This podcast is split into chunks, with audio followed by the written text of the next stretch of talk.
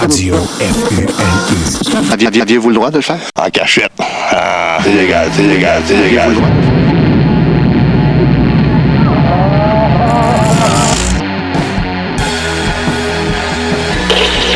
la Laurentienne. Il y a plein de cochonneries là-dedans. Là. Ça, c'est normal.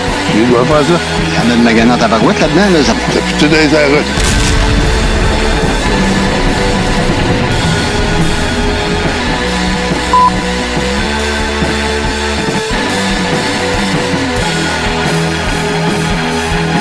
arrêts. Eh oui, ce fameux indicatif musical qui nous rappelle que c'est le moment de Radio Résistance. Et devinez quoi, aujourd'hui, c'est la dernière émission. Ah oui, je sais, le temps passe tellement vite en bonne compagnie. Vous me voyez très triste de vous quitter, mais si heureuse d'avoir participé à ce projet merveilleux. Alors, attachez les deux bouts de broche qui pendent de votre tuc car on part, on attache notre tuc avec la broche et c'est ça, on passe à go. Un, deux, trois, go!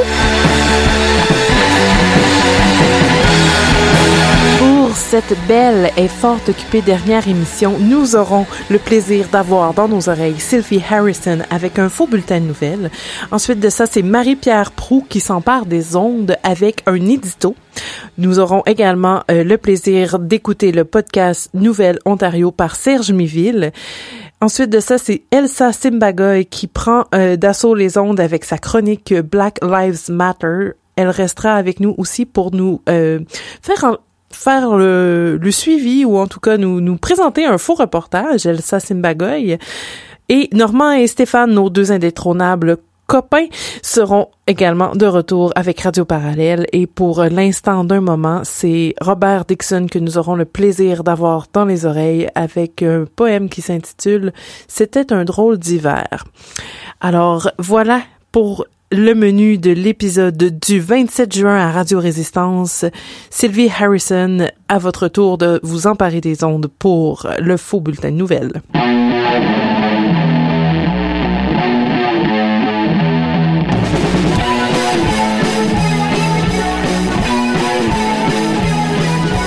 Bonjour, ici Sylvie Harrison en direct d'un chalet à quelque part dans le bois. Depuis une semaine, je suis assise sur le bord d'un lac entouré d'arbres, d'oiseaux et de nature en général. Je vous avoue que de faire un bulletin de nouvelles dans le bois, c'est pas évident. Mais bon, voici vos manchettes pareilles. Cette semaine, nous rapportons des dégâts environnementaux dévastateurs un peu partout qui auraient pu être prévenus si nous mettions absolument n'importe quoi avant les profits. Toujours du côté de la nature, la Laurentian University explore la possibilité de vendre une grande partie des terres du campus actuel. Cela contribuera à sortir la Laurentian du trou. Nous avons appris d'une source anonyme qu'un certain ancien recteur aurait fait la suggestion et a même mentionné qu'il connaît une compagnie de construction prête à acheter pour bâtir des chalets de luxe. Sudbury, le nouveau Muskoka? On verra. La province veut devancer la prochaine étape de réouverture de quelques jours. Cela veut donc dire que la majorité des métiers professionnels peuvent reprendre le travail.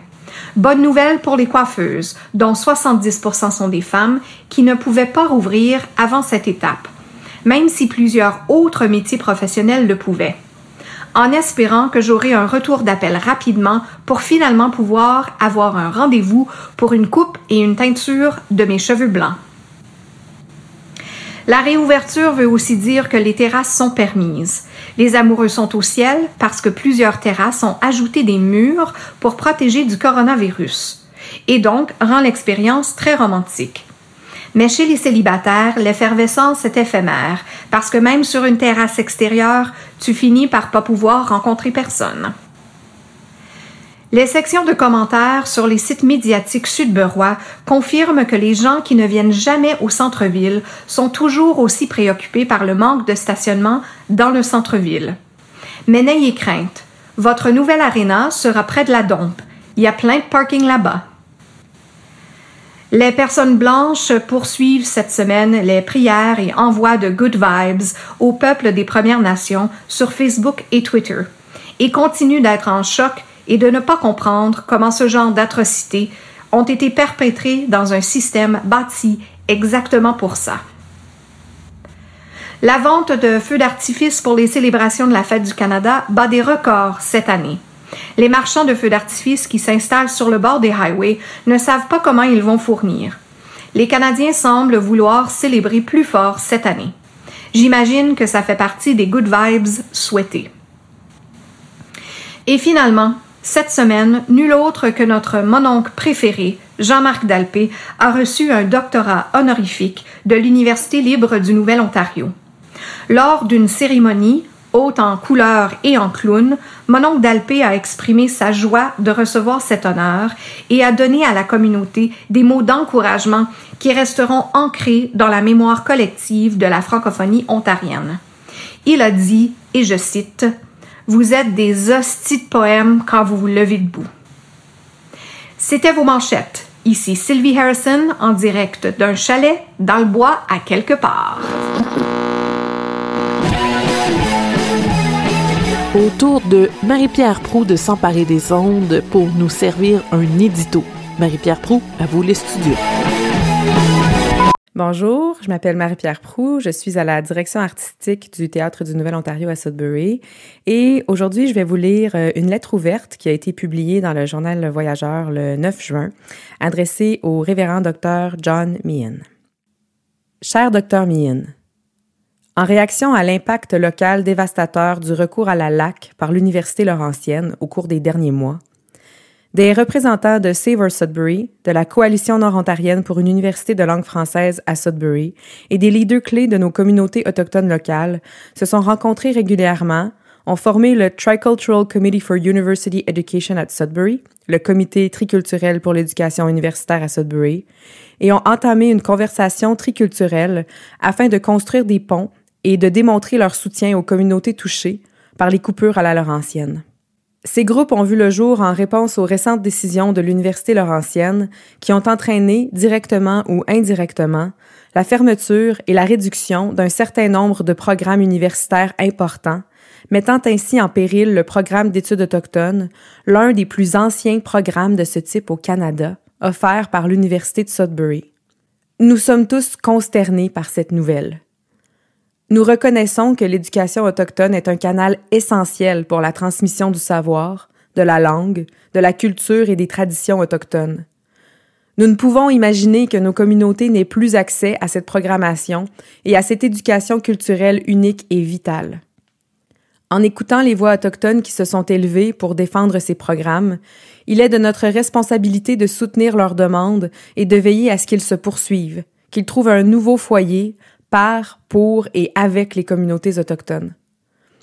À cet effet, nous saluons et applaudissons l'offre faite par l'Université de Sudbury aux communautés autochtones d'utiliser la charte l'allemand pour créer une institution autochtone postsecondaire. Nous aimerions exprimer collectivement, par votre intermédiaire, aux dirigeants actuels des communautés et des organisations autochtones du nord-est de l'Ontario, que nous sommes solidaires de toute initiative qu'ils souhaitent mettre en œuvre et qui assurerait non seulement la reprise de ce programme très important, mais l'établirait sur une base solide qui lui permettrait de se développer. Ces enseignements sont essentiels à notre histoire commune, au bien-être de toutes les communautés du nord de l'Ontario et à nos diverses cultures. Par-dessus tout, ils sont essentiels pour les peuples autochtones. Nous soutenons vigoureusement toute initiative qui permettra à l'éducation autochtone du nord de l'Ontario d'être rêvée et imaginée selon la volonté de ces communautés. Nous les avons entendus exprimer ce qui est essentiel au bien-être des peuples autochtones, une éducation autochtone dirigée et enseignée par, pour et avec les peuples autochtones, ici même dans le nord de l'Ontario. Nous sommes un groupe triculturel qui reconnaît que nous sommes à Enswakomok, Sudbury, sur le territoire d'Atikameksham Anishinabek et sur la Première Nation voisine de Wanapité. Nous reconnaissons également notre dette envers les Anishinabek et nous nous engageons à promouvoir une véritable vision trilatérale de l'enseignement universitaire dans le nord de l'Ontario. En appui sincère et solidaire, pour l'émergent Comité triculturel pour l'éducation universitaire à Sudbury, Monique Baudouin, Christopher Duncanson Hills, Scott Florence, Amélie Yen, David Ledbeater, Laurie McGauley, Michel Miner-Corriveau, Will Morin, Marie-Pierre Prou, Ruben Roth, Denise Truax. pour le regroupement des professeurs universitaires francophones de Sudbury, Thierry Bissonnette, Gina Como, Denis Urtubise, et la Coalition nord-ontarienne pour une université de langue française. Radio Résistance.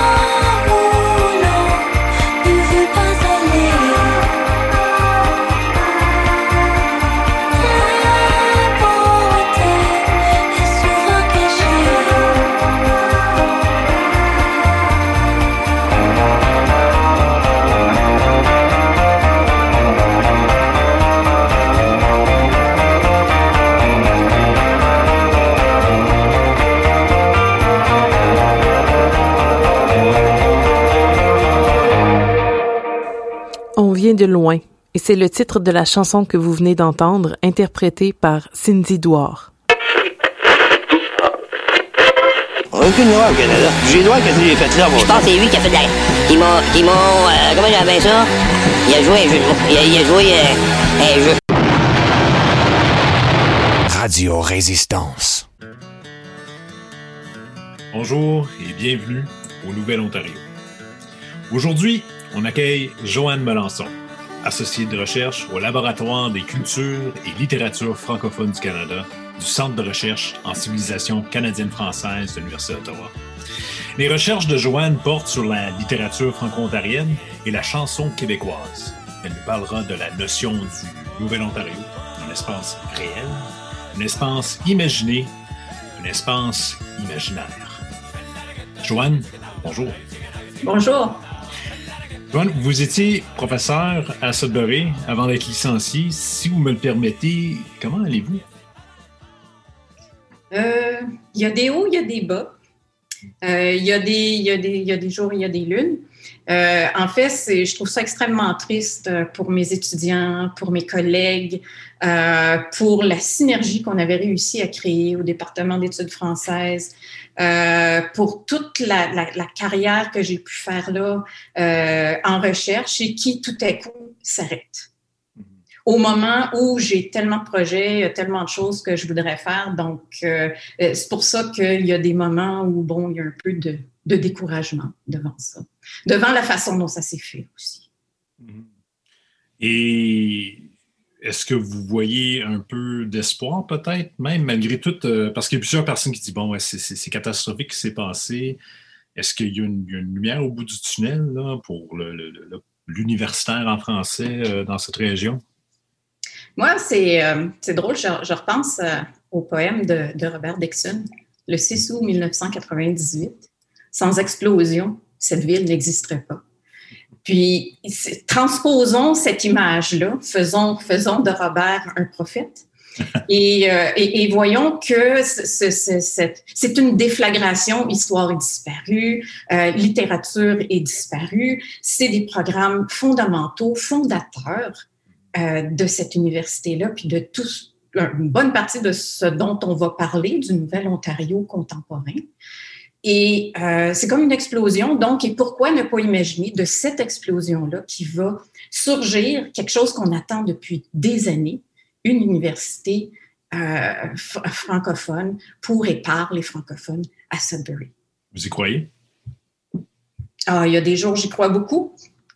Il y a des jours, je suis plus réaliste, mais euh, moi, j'aime bien rêver. Ben, rêvons et sautons dans les rêves qui découlent de vos recherches. Vous avez fait de la recherche sur le Nouvel-Ontario et vous nous le présentez sous trois différentes formes. Expliquez-nous finalement, c'est quoi ce Nouvel-Ontario? Ben, le Nouvel-Ontario, c'est quelque chose qui existe depuis longtemps, quelque chose qui a existé, qui s'est transformé, qui a évolué. Ben, on, on l'a dit tantôt, un espace réel, un espace imaginé, un espace imaginaire. C'est d'abord et avant tout un espace réel. Entendons-nous, c'est géographique. À partir du début, au début, on parlait de, du New Ontario. C'est cet espace qui va être ouvert par la colonisation, par le chemin de fer, euh, à la fin du 19e siècle, avec, par exemple, la fondation de Sudbury en 1883. Et donc, ça ouvre le Moyen-Âge. Et là, on découvre des richesses qu'on veut exploiter. Donc, on va trouver les mines, euh, il va y avoir la forêt à exploiter. Et là, évidemment, si on veut exploiter ce territoire-là, on va vouloir le coloniser, c'est-à-dire qu'il y a des gens qui vont venir habiter le territoire. Terre vierge, exploitation des ressources, ouvrir le territoire, coloniser le Nord. Cette conception du monde fait grincer des dents en 2021, mais elle habite les colons de descendance européenne à la fin du 19e et début du 20e siècle.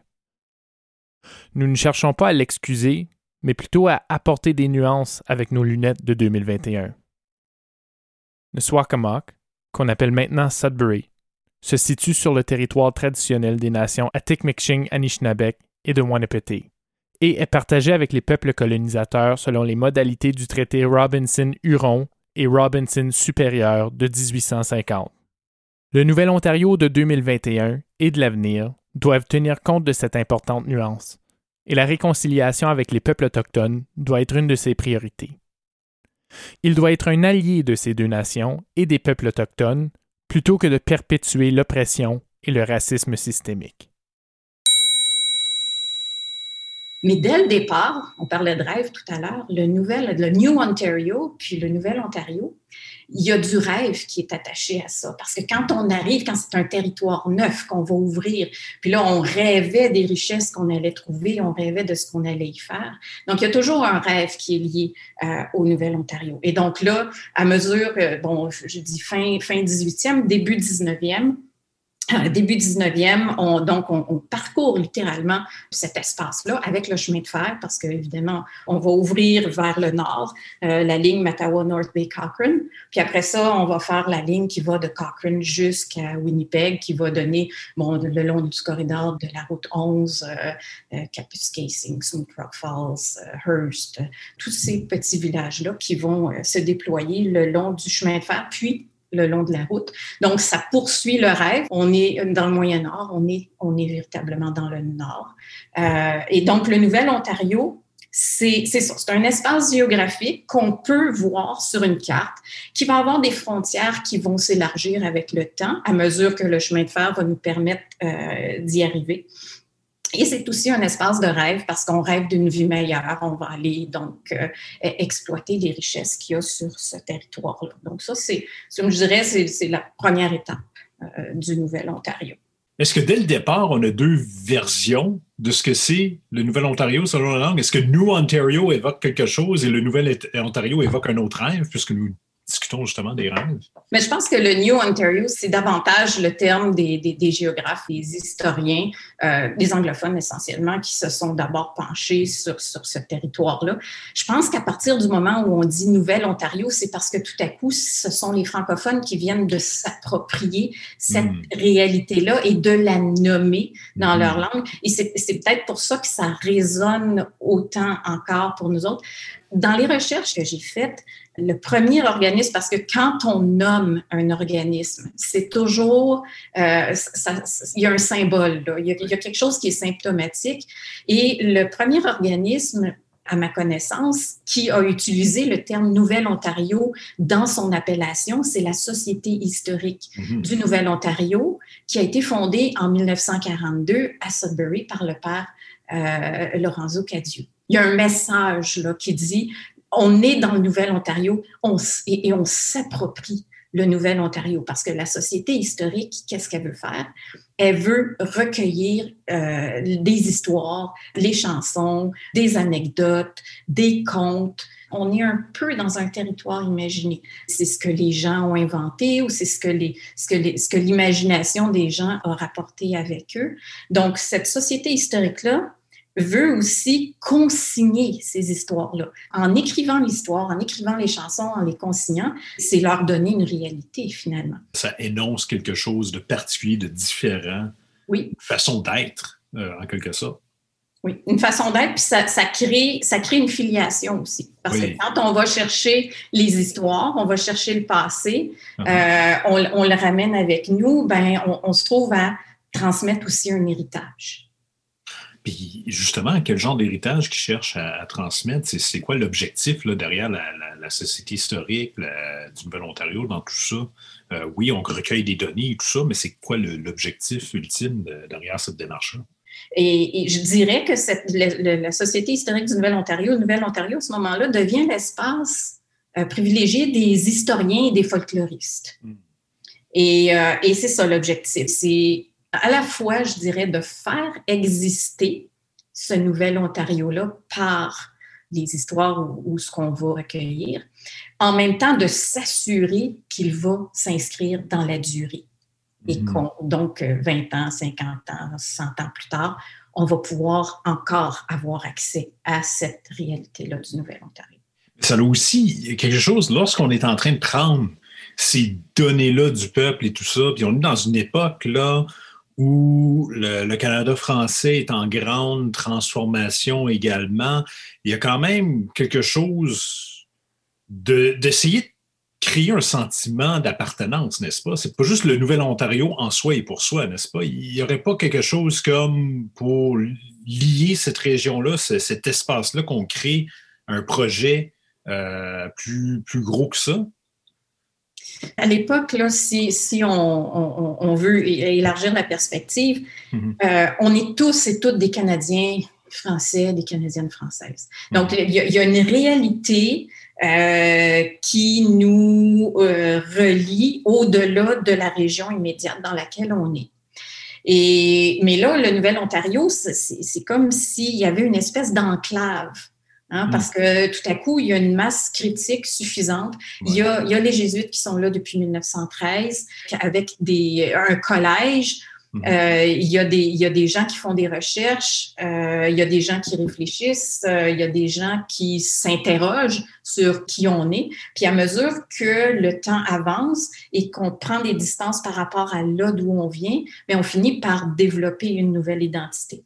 Puis ça, c'est un, un, processus qui se fait dans l'ensemble du Canada français, puis qui va arriver, bon, on en a beaucoup parlé, euh, aux, aux, fameux États généraux euh, à la fin des années 60, qui, où on a dit, ah, tout un coup, euh, 1969, voilà, cette rupture, euh, euh, il y, y, a, désormais une littérature et, et une québécoise alors, il va avoir une littérature franco-ontarienne, il va avoir une littérature franco-manitobaine, il va avoir une littérature française, etc. Ça, c'est les, les, idées de, de, de, René Dionne. Mais on, on, le théorise un peu plus tard, puis on, on s'est donné comme euh, date 1970 pour toutes sortes de raisons.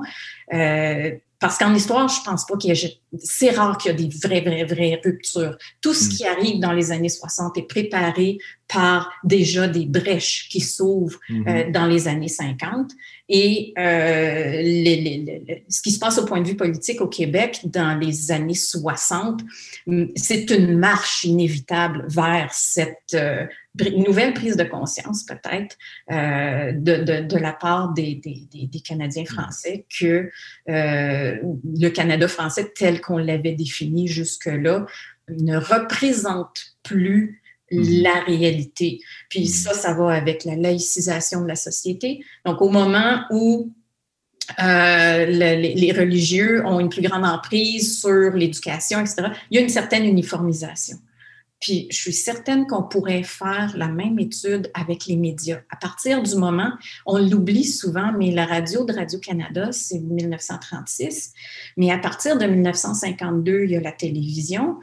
Puis il y a un Radio-Canada assez uniforme, dont tout le monde entend à peu près la même chose, mais à mesure qu'on arrive dans les années 60, il y a des réseaux de télévision privés qui s'ajoutent, qui vont être plus régionales. Puis là, ben, les gens, ils vont, ils vont avoir une autre image d'eux-mêmes. Donc, il y, a, il, y a, il y, a, toutes sortes de choses qui bougent au cours des années 60, qui vont euh, converger mm-hmm. vers quelque chose qu'on va appeler euh, l'éclatement du Canada français, puis qui va faire que nous, quand on quand j'enseigne, je ne sais pas si je devrais dire quand j'enseignais, mais quand j'enseigne la littérature franco-ontarienne, euh, j'enseigne la littérature franco-ontarienne depuis 1970. Euh, mais je suis parfaitement consciente qu'il y a des choses qui se sont écrites et qui se sont publiées avant 1970 qui l'ont été en Ontario.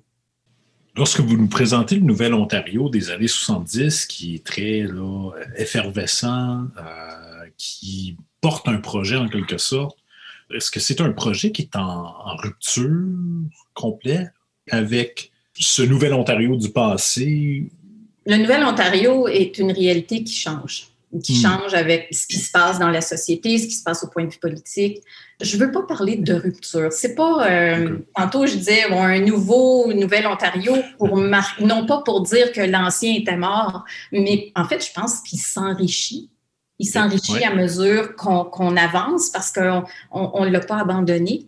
Mais il n'y a pas de rupture. Moi je moi je crois pas aux ruptures. On peut interpréter certaines hmm. choses qui se passent à partir de certains points de vue, de certaines idées, de certaines valeurs. Il y a quand même beaucoup de choses qui se passent dans la société au début des années 70.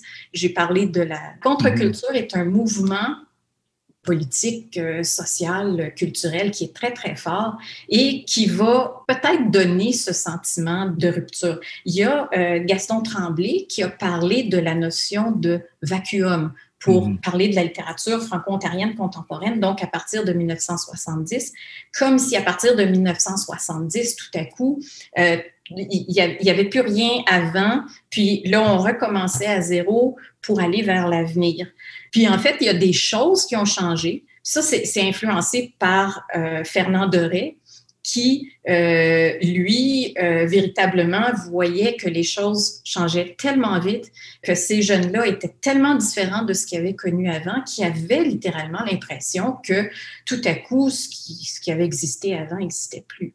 Mais ces jeunes-là avaient été formés par euh, les jésuites dans un cadre euh, pédagogique qui existait depuis des années. Et je suis pas certaine que s'ils n'avaient pas eu cette formation-là, qu'on aurait eu les œuvres et les événements et leur engagement dans cette aventure euh, culturelle, contre-culturelle. Je suis pas sûre qu'on aurait eu ça parce que les jésuites, c'est un projet de société, hein, une institution euh, d'enseignement qui se respecte, c'est pas juste de donner une formation, c'est vraiment de, on est là pour éveiller, on est là pour se poser des questions, mm-hmm. pour suggérer des projets de société, euh, puis, pour qu'une fois que ces jeunes-là sont passés entre nos mains, ben, qu'ils continuent à faire avancer les choses. Vous avez dit tantôt qu'il y avait beaucoup d'espoir dans les années 70. On se rappelle, là, c'est le baby boom. Euh, la majorité des Canadiens ont en bas de 30 ans. C'est du jamais vu. On construit, on bâtit des institutions. C'est de l'expansion. C'est l'État-providence qui atteint son apogée. Mais là, vous nous avez évoqué en quelque sorte qu'il y avait genre peut-être une déception, euh, un essoufflement peut-être. Pouvez-vous élaborer sur ça vers la fin des années 70? Là, vous l'avez évoqué, surtout avec Fernand Doré finalement.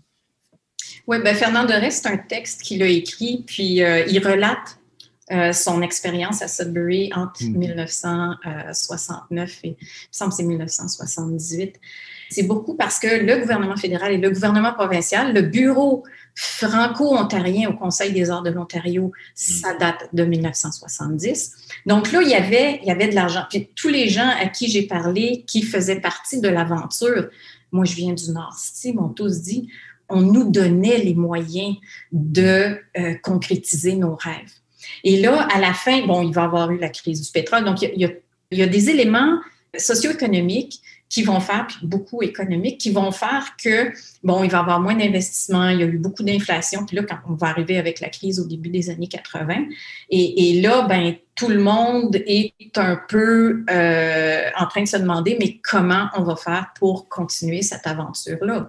Puis mm. d'ailleurs, euh, c'est un peu pour, pour ça, d'ailleurs, la chanson est toujours restée un peu en arrière, en tout cas certainement dans les années 80, euh, entre autres parce que dans les années 70, on a créé beaucoup d'institutions, mais la chanson ne s'est pas démarquée. Il a fallu attendre 1990 avant la PCM l'Association des professionnels de la chanson et de la musique euh, en Ontario, parce que les années 80, c'est un désert. Puis c'est un désert un peu partout au point de vue culturel. Ce n'est pas propre au Nouvel-Ontario, ni même propre à l'Ontario. Il y a un désert parce que tout d'un coup, il y a un désengagement euh, euh, financier de la part des, mm-hmm. gouvernements. Et euh, je pense que ça, ça contribue aussi. Donc, on avait tellement rêvé qu'à un moment donné, ben, c'est comme si on était revenu sur Terre. Justement, qu'est-ce qui reste de ce nouvel Ontario-là? Comment on pourrait le caractériser aujourd'hui? On est en 2021, euh, 50 ans après, euh, moi je viens du nord toutes ces institutions-là vont fêter leur 50e euh, très bientôt. Quel bilan qu'on fait et, que, que reste-t-il?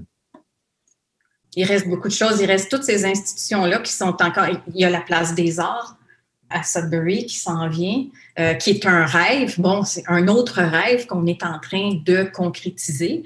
Euh, il y a énormément de gens qui croient euh, au théâtre, à la littérature, à la culture. Il y a tellement de gens qui donnent de leur temps, qui s'investissent, qui, et chaque personne qui contribue à ça contribue à l'existence du Nouvel-Ontario. Parce qu'on l'a dit, c'était une réalité géographique, mais je pense que sa plus grande réalité, c'est celle d'un espace imaginé. Et cet espace imaginé-là, de vouloir créer, de vouloir dire qui on est, c'est encore vrai aujourd'hui. Ça prend probablement une autre couleur.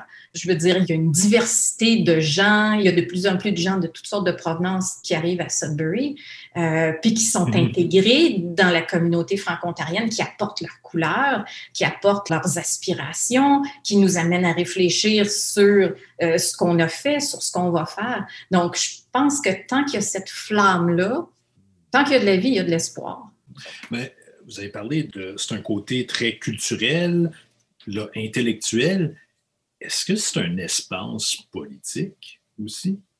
Est-ce que le Nouvel Ontario est un espace politique? À partir du moment où les gens euh, qui, portent cet imaginaire-là ou qui portent cette idée-là d'un Nouvel Ontario euh, s'engagent de façon politique, ça devient effectivement un espace politique. Je vais pousser la, la question encore plus loin. Est-ce que c'est un projet de société? Le Nouvel Ontario est un projet de société parce que euh, il est rassembleur. Quelle société cherche-t-il ou quel projet porte-t-il ultimement? Quelle utopie, si on peut parler un peu. Euh, je fais un peu du Fernand Dumont, là. Euh, ça, ça m'intéresse beaucoup ces réflexions-là. Quel, quel genre d'utopie porte le Nouvel Ontario? C'est quoi le projet? Il n'y a pas de montagne à l'horizon. on peut aller aussi loin qu'on veut. Euh, le, le, le, puis, puis, je suis en train de parler du projet, mais c'est peut-être moi qui fais de la projection dans, dans, dans, dans ce que je vois. Là. Mais c'est un espace de liberté.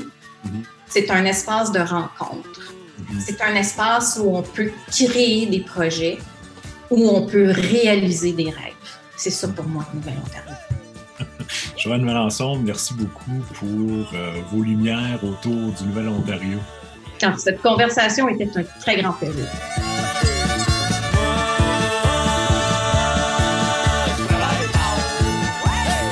L'Université libre du Nouvel-Ontario est une initiative de l'Institut franco-ontarien de Sudbury en partenariat avec l'ACPANS. L'équipe du Nouvel-Ontario est composée de Marie-Pierre Héroux à la recherche et de Michel Laforge à la technique et au montage. L'Université Laurentienne. Il n'y avait plus. J'ai tombé dans la bière à la place.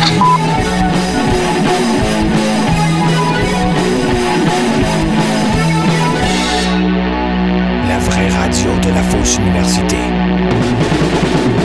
Radio FUNU.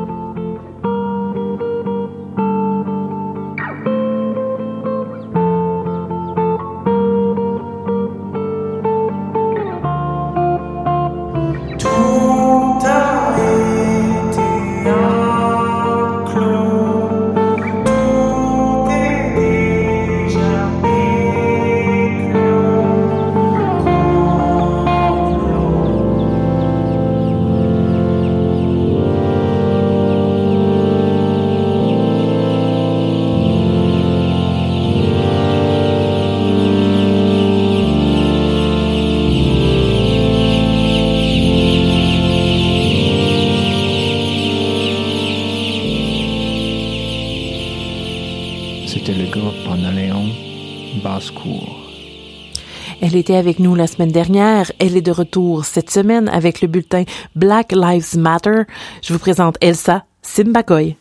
Bienvenue, vous êtes de retour à la chronique de Black Lives Matter Sudbury. Et pour cette dernière édition, nous aimerions commencer par vous parler d'une initiative que nous avons organisée pendant ce mois de juin. Nous nous sommes récemment associés à nos amis de defund.ca afin de créer un nouvel espace pour exiger du changement. En mars dernier, le conseil municipal de Sudbury a approuvé une augmentation de 2 millions de dollars au budget du service policier du Grand Sudbury, portant le budget total à 65,7 millions de dollars. Imaginez si cet argent était dépensé pour des programmes axés sur la sécurité ou des services qui n'abordent pas le soutien d'une manière qui considère les gens comme des criminels. Eh bien, nous en sommes capables. Aidez-nous à inonder leur boîte de réception. Le tout vous prendra moins que cinq minutes. Vous n'avez qu'à appuyer sur le bouton d'envoi de l'outil de messagerie, alors allons-y. Rendez-vous à la page web de defund.ca. Vous devez choisir la région de Nswagamok, Sudbury, et remplir le formulaire avec vos coordonnées. Black Lives Matter Sudbury célèbre également son tout premier anniversaire cette année. Pour marquer l'occasion, nous avons pris un peu de recul et nous nous sommes souvenus de tout le travail que nous avons accompli jusqu'à maintenant. Et nous aimerions partager avec vous quelques succès que nous avons eus depuis que l'organisme a vu le jour. Donc, le tout premier événement de Black Lives Matter Sudbury a eu lieu le 19 juin 2020 lorsqu'un petit groupe d'activistes locaux a organisé une manifestation au Parc Bell pour la justice sociale et suite au meurtre de George Floyd. Et c'est comme ça que l'organisation de Black Lives Matter Sudbury est née. Pendant le mois d'août 2020, Black Lives Matter Sudbury a créé des partenariats avec Up Here Six ainsi qu'avec le Sudbury Indie Cinema afin d'organiser des événements et des collectes de fonds incluant l'installation photo Ethereal et le panel virtuel Black Art Matters. En septembre 2020, Black Lives Matter Sudbury s'est affronté au conseil municipal afin de présenter les demandes de l'organisme et s'est emparé de la rue Elgin en créant la murale de rue Les vies NAPDC comptent. Nous avons terminé l'année avec une marche pour le, le, changement local, une soirée open mic, ainsi que le lancement du documentaire Amplify par Isaac Vaillancourt. L'année 2021 a commencé avec le lancement du Virtual Museum of Black History, ainsi qu'avec notre plus grand et ambitieux événement jusqu'à maintenant, Je reste ici, baby, un caucus du Nord intersectionnel. Cette conférence intersectionnelle et multidisciplinaire a regroupé des panélistes de plusieurs minorités pour huit panels sur différents thèmes liés au défi de vivre en tant que personne NAPDC dans le Nord. Donc, pour terminer, nous, nous aimerions reconnaître nos bénévoles, nos alliés et leaders sans qui tous ces incroyables événements ne seraient pas possibles. Nous continuerons de faire ce travail important dans la communauté afin d'offrir des espaces sécuritaires aux minorités raciales tout en continuant la lutte contre le racisme. Pour toute autre information sur Black Lives Matter Sudbury, je vous invite à visiter notre page Facebook, notre compte Instagram ou notre site web au blmsudbury.ca. Merci d'avoir été à l'écoute.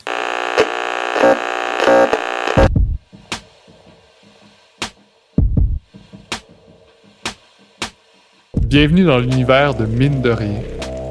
Un balado tissant un pont entre une personne d'ici, à Sudbury, et une personne de l'extérieur. Un balado sous forme de correspondance audio entre deux personnes qui se connaissent peu, ou pas du tout. Dans le coin droit, un artiste littéraire.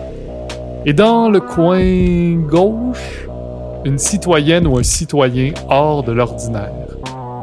Je me présente, Antoine Côté-Legault, et je m'adresse à toi présentement en direct de mon sous-sol en ciment. Celui qui se cache derrière la console de son et que tu n'entendras pas, en tout cas on l'espère, c'est Michel Laforge. Oui, oui, c'est, vrai. Tu risques de l'entendre par contre quand il sera aux commandes de ses synthétiseurs. De son côté, Michel est bien installé dans son sous-sol de rock. C'est un réel plaisir pour nous de t'amener à la rencontre de deux êtres humains d'exception qui, tu le comprendras bien assez vite, sont grandement imprégnés par la culture congolaise. Mine de rien, à Sudbury, Nouvelle-Ontario, correspondance numéro 1, l'homme de lettres installé à Ottawa, Blaise Ndala, et la femme de cœur installée à Sudbury, Priscilla Mbemba. J'espère que t'as tes bottes à cap et ton casque dur, puis que ta lampe frontale est pas trop loin, parce que dans pas long, on embarque dans la cage des mineurs. Et puis on plonge, on s'enfonce bien loin dans les entrailles de la Terre, encore plus loin que les galeries de la mine qu'on a déjà vues. On plonge, oui, dans le ventre du Congo, pour reprendre le titre du roman de Blaise Ndala, paru durant l'hiver 2021. Mine de rien, Sudbury, Nouvelle-Ontario. Ce trou, cette mine de rien du tout, malgré son enveloppe industrielle et ouvrière, est doté d'un inimitable imaginaire et d'un foisonnant patrimoine culturel et littéraire. Si ce n'est pas déjà fait et que tu as la chance d'avoir accès aux produits de la brasserie Bracongo, je t'invite à te déboucher une bouteille de bière Skoll pour accompagner l'écoute de cet épisode. Déplaçons-nous d'abord à Ottawa où Blaise Ndala lance la correspondance avec un extrait de son roman Dans le ventre du Congo. Elle s'est mise à me raconter comment, dans l'histoire des Bakuba, les femmes avaient toujours été le cœur vibrant de la monarchie. Comment, sous les règnes de Woto, fils du ciel et de la terre qui continue à se réincarner dans ses successeurs, la femme s'était vue concéder une place des plus prépondérantes. Elle à qui le roi fondateur a pris la technique de production du feu par friction, c'est qui ont fait les piliers de notre société. Une société qui allait embrasser le matriarcat grâce au douzième souverain qui récompensa sa fille aînée pour l'avoir couvert d'un pagne un jour de beuverie, en faisant de ses petits-enfants ses successeurs, déshéritant de ses fêtes sa propre progéniture masculine. Déjà bonjour Blaise. Et bonjour Priscilla. Je suis tellement contente de faire cet échange avec toi. J'ai tellement entendu parler de ton livre depuis le début de l'année 2021. Et je me disais, oh, il me faut, il me faut ce livre, il me faut ce livre. Quand j'ai vu dans le ventre du Congo, le titre m'a tellement parlé. Donc, euh, merci en tout cas euh, d'être là. Et merci d'avoir écrit ce livre, vraiment. Je sais pas à quel point je te remercie. C'est un chef-d'œuvre. C'est vraiment un chef-d'œuvre. Merci vraiment. Mais écoute, le plaisir est vraiment le mien. Euh, D'abord, comme auteur, on écrit pour être lu, on écrit dans une extrême solitude, comme tu le sais.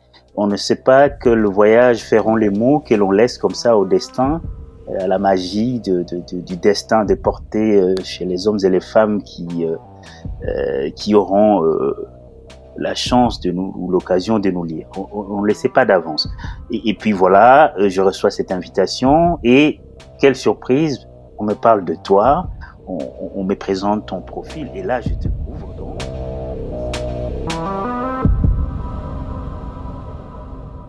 Si cet extrait vous a plu, restez à l'affût des réseaux sociaux du Salon du Livre du Grand Sudbury pour savoir quand le balado Mine de rien paraîtra.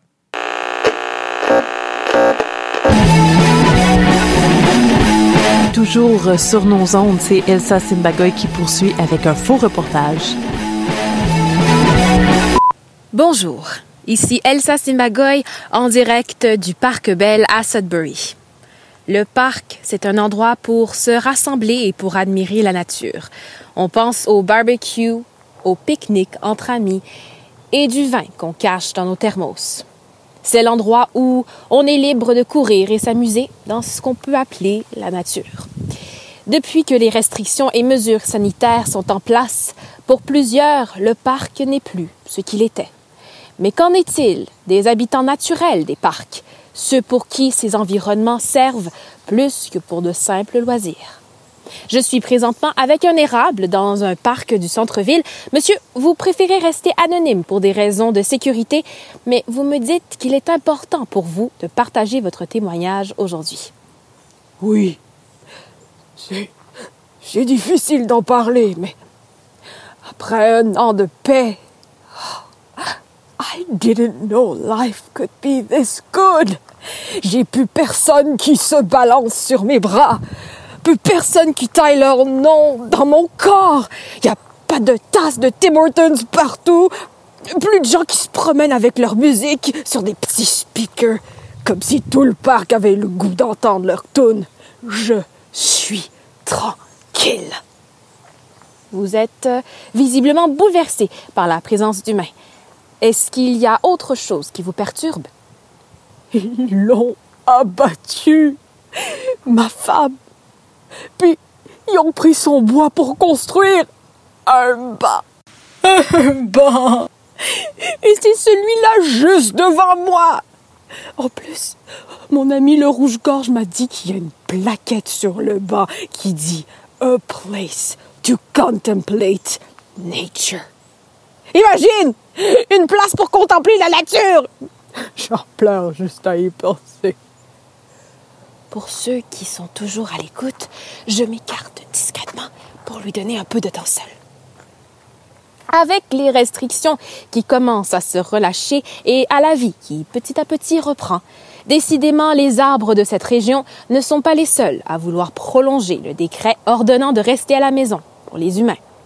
Plusieurs rats qui ont souvent mauvaise réputation quant à la propagation de maladies, se sont jointes à la conversation au nom de leur communauté. Nous, on fait depuis que ça a commencé. Les rats, on est souvent pointés du doigt. Ah, la peste, c'est à cause de vous. Bla bla bla bla. Finalement, c'est pas notre faute. c'est vous, les humains. Ah, euh, voici un passant. Je lui demande ce qu'il pense de ce dernier commentaire fait par la communauté des rats. Monsieur, euh, un commentaire rapide. Euh, bah, bah, ben, c'est pas nous, ça. COVID. Ça a été inventé par le gouvernement pour nous contrôler, cette affaire-là. Euh, OK. Euh, merci, monsieur. Ici Elsa, en direct du Parc Bell à Sudbury pour la Radio Résistance, qui vous dit allez vous faire vacciner, hum. portez vos masques et surtout, soyez gentils avec la nature. Euh, mon Dieu, c'est qui qui a choisi ce gars-là? Euh, mon micro, il est fermé, hein? Il est fermé, hein? OK. Puis là, regarde si on faisait ça de même.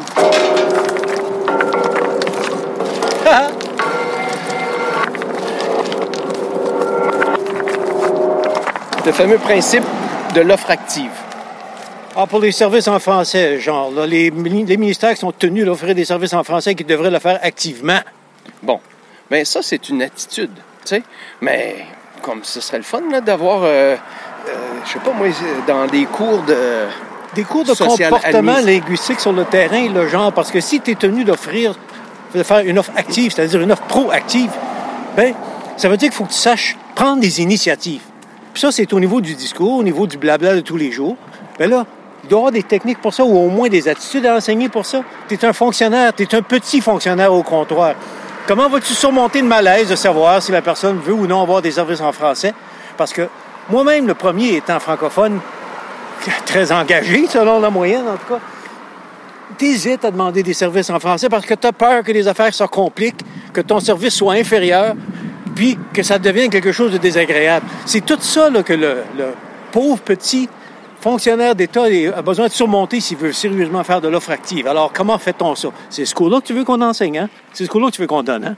Oui, bien, celui-là, il est comme, dans la manière qu'on le décrit, c'est très pratique, mais il reste que des institutions de haut savoir peuvent parvenir à conditionner des attitudes. Tu sais, pense, mettons, à, l'étude de... C'était Simon Laflamme qui parlait de l'impact de l'affichage en français sur les mentalités. Le simple fait que tu vois du français légitimise la, la langue. Fait faut amène ça, mettons, plus loin. Mais ça, c'est grâce à des études, comme qui, tu sais, c'est publié. Mais là, si tu amènes ça encore plus loin, puis que tu, ça rentre dans le discours et les politiques publiques, mais là, ça aide au milieu, ça. Ah oui. C'est ça. Mais effectivement, il y aurait une discipline à enseigner là. Je dis pas qu'il y a un programme entier, mais il y a certainement un cours ou deux à savoir comment on fait pour, pour être, comment dire, franc quand on offre des services en français puis qu'on prétend les offrir activement? Ah oui, hein? Ben, c'est quoi là, la liste des principes et des pratiques là, que vous respectez pour faire de l'offre active? Ben, voilà un cours. Tu sais, l'école de médecine, c'est un parfait exemple. Tu sais, elle, est, elle a été conçue pour son milieu. Tu sais, c'est révolutionnaire ce qu'ils ont fait, là. Vraiment, de prendre un modèle australien, d'appliquer ça dans le nord de l'Ontario pour régler un problème de pénurie de médecins. Ils ont réussi. C'est quand même fantastique. Sauf que là, c'est une autre cause. Ils ont réussi à introduire des services de médecine puis d'enseignement de la médecine. Au niveau des services en français, ben allons voir. Là. Je veux dire, là, ça, c'est encore le modèle du bilinguisme minimaliste puis récalcitrant. Là. Eux autres, là, c'est un groupe témoin de services en français. Puis il n'y a pas de responsabilisation officielle au niveau des conseils d'administration. on est encore loin là, du modèle euh, du pareil pour là-dedans. Là. Je vais te donner un exemple, parce que justement, je suis pas le commun des mortels, là, je suis euh, le gars qui s'intéresse à tout ça. Tu vas voir un fonctionnaire à une agence, pour ne pas la nommer, l'Agence du revenu du Canada, puis tu dis, euh, je veux des services en français. La madame a dit, I'm sorry, I don't speak French. Là, le commun des mortels va dire, on parle anglais d'abord. Mais quelqu'un qui est un petit peu éduqué, il dit, oh, you don't, eh? So what are you supposed to do now? J'ai essayé ça.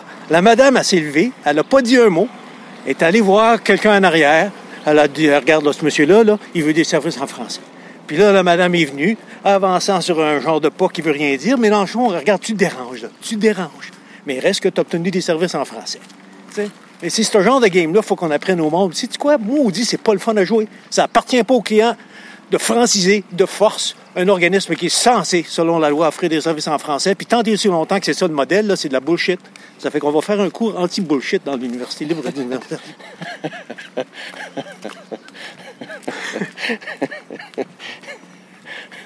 C'est drôle, il n'y a pas de mot français pour bullshit, hein? That tells you something. Ben, je sais pas. Du pétage de brou, ça donne de la bullshit. Ouais, du pétage de brou, mais encore là, quelqu'un peut être fier de péter de la brou. T'es pas, tu peux pas être fier de la bullshit. Aussitôt qu'on aussitôt qu'on t'a callé out dans le bullshit, t'es supposé d'être honte. Je suis honte. Radio Résistance. L'Université Laurentienne. C'est ça pour rien, puis travaille à profit. Il a sorti assez vite. J'ai jamais vu un gars sortir vite de même. Il est tombé chez le donc, cette discussion que vous venez tout juste d'entendre, tel un oiseau sur une branche, était celle de Stéphane Gauthier et de Normand Renault avec Radio Parallèle sur les ondes de Radio Résistance. C'était un drôle d'hiver. Oh, rien de spécial au début. Un hiver comme un autre. Moins froid que d'habitude, moins de neige, moins de motoneige. Mais c'est pas ça que je suis venu dire ici. C'était un drôle d'hiver. Le spectre de la solitude languissait dans la brume glacée de l'hiver moins froid, se cachait derrière diverses portes de grenier, au fond de la cave, à côté des bouteilles vides. Nous, on se réunissait au salon, cherchant dans l'amitié nombreuse une chaleur suffisante. Là, on était bien, un certain temps. Nos chants fervents parlaient d'amour et de peine, de départ et d'avenir. On caressait les chats, on était tous tranquilles. D'une certaine façon, on attendait. C'était un drôle d'hiver. Ailleurs, ailleurs, on prenait les enfants sauvages pour des canards du bon Dieu. On nous offrait des pensées de maîtres. Nous, on voulait des maîtres à penser. Ailleurs, c'était chacun pour soi. La jungle n'était pas si loin que ça, jungle ou forêt. Seulement, on l'avait enlaidi avec bien trop de béton. Des bonhommes se faisaient des cent mille piastres par année à en faire des beaux messages publicitaires. C'était un drôle d'hiver. Entre-temps, au salon chaleureux, on chantait ou on écoutait Beau Dommage. C'était beau, pas dommage du tout, même nos anges gardiens étaient bien. Ou bien on pleurait avec Vigneault. C'était beau, mais c'était dommage. Des fois, c'était comme si on était déjà parti pour la Louisiane, toute une gang de loquets toutou. C'était un drôle d'hiver. Des jours ou bien des soirs, on sortait. En raquette, en ski, en patin, en maudit. On allait même en ville de temps en temps. Il fallait bien manger. Là, au fond, on était mal. On rêvait de vieux magasins en bois rond, dans le bois, avec au comptoir un grand spectre dégingandé, grand et fin, qui nous faisait pas payer la taxe de vente, qui nous offrait un petit verre ou bien une petite toque, et on revenait content, en raquette, en ski, en patin, plus raison d'être en maudit. Mais c'était un drôle d'hiver. Ailleurs, d'autres ne rêvaient pas, ou alors ils rêvaient mal. Ils cauchemardisaient des systèmes incroyablement complexes, sans bouffer d'air frais, ni de clair rire d'enfants aux yeux assez brillants et grands pour saisir le secret sublime du savoir, aussi sec qu'on croque une belle pomme brillante. Sans enfants du tout, seulement des spectres de solitude glacée, plus petits, tout figés, alignés, qui parlaient pas, qui chantaient pas, qui riaient pas, qui faisaient pas le fou, c'était interdit, qui faisaient pas la folle, c'était illégal, qui attendaient patiemment comme des bisons, quand il y en avait des bisons, pour se faire dispenser une pilule d'instruction dorée de plastique additionnée de trois vitamines thiamine, niacinamide, riboflavine et du fer. Du fer blanc pour faire briller leurs intestins désormais indéconstipables à cause, à cause, à cause de tout. C'était un drôle d'hiver. Heureusement qu'ils étaient ailleurs, les spectres qui rêvaient ces enfants spectres-là. Au salon, on frissonnait parfois. Et alors on chantait un peu plus fort pour s'encourager. Il faut bien des fois. Et les filles chantaient comme des oiseaux et quelques-unes comme des anges. Et les gars chantaient comme des gars, comme des anciens enfants de cœur, comme des apprentis menuisiers, comme des photographes, comme des marins, comme des fonctionnaires, comme des professeurs. Et quelques-uns ne chantaient peut-être pas trop, trop bien. Et tous chantaient comme des poètes. Et tous chantaient bien. Oui, c'était un drôle d'hiver.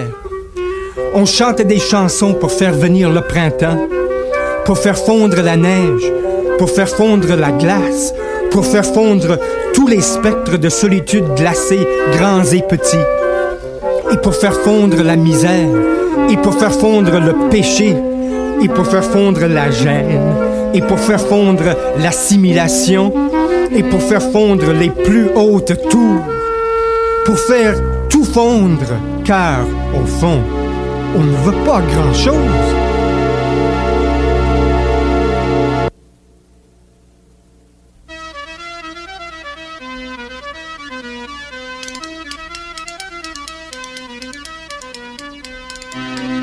Un peu de force, un peu de tendresse, un peu de fleurs, un peu d'argent, quelques grenouilles, avec des quenouilles, un peu de printemps, un peu de beau temps, un peu de vie, pendant celle-ci. C'était un drôle d'hiver.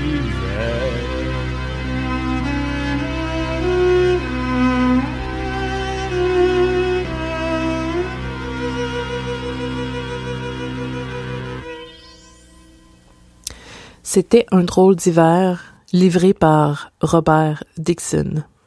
Et c'est sur cette dernière note que nous devons nous dire au revoir parce que Radio Résistance, comme on dit en bon français, tire la plug. Et oui, c'était notre dernière émission et c'était un réel plaisir de vous retrouver tous les dimanches après-midi, chers auditeurs et auditrices.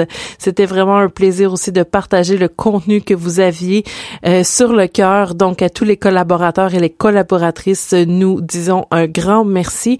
Parmi ces collaborateurs, entre autres, pour cette émission du 27 juin. On, a retrouvé Sylvie Harrison, Marie-Pierre Prou, Elsa Simbagoy, Normand Renault, Stéphane Gauthier et euh, Feu Robert Dixon. Donc, merci à vous pour euh, votre appui, votre contenu aujourd'hui.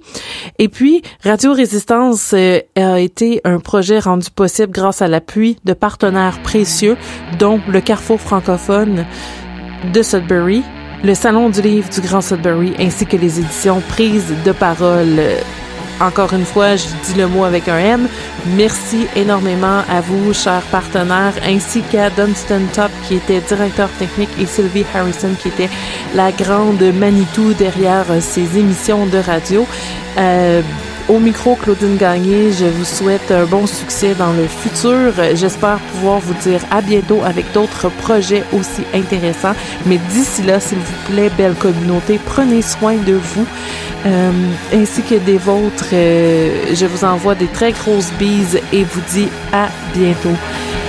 Ciao, bye!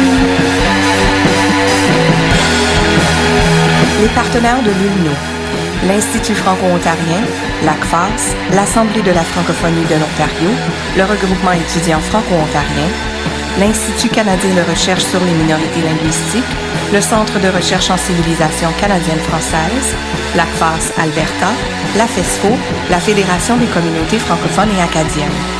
Les partenaires présentateurs de la Faculté des Arts, le Carrefour francophone, le Centre franco-ontarien de folklore, le Théâtre du Nouvel-Ontario, les concerts La sur l'étang, les éditions Prises de parole, la Galerie du Nouvel-Ontario et le Salon du livre du Grand Sudbury.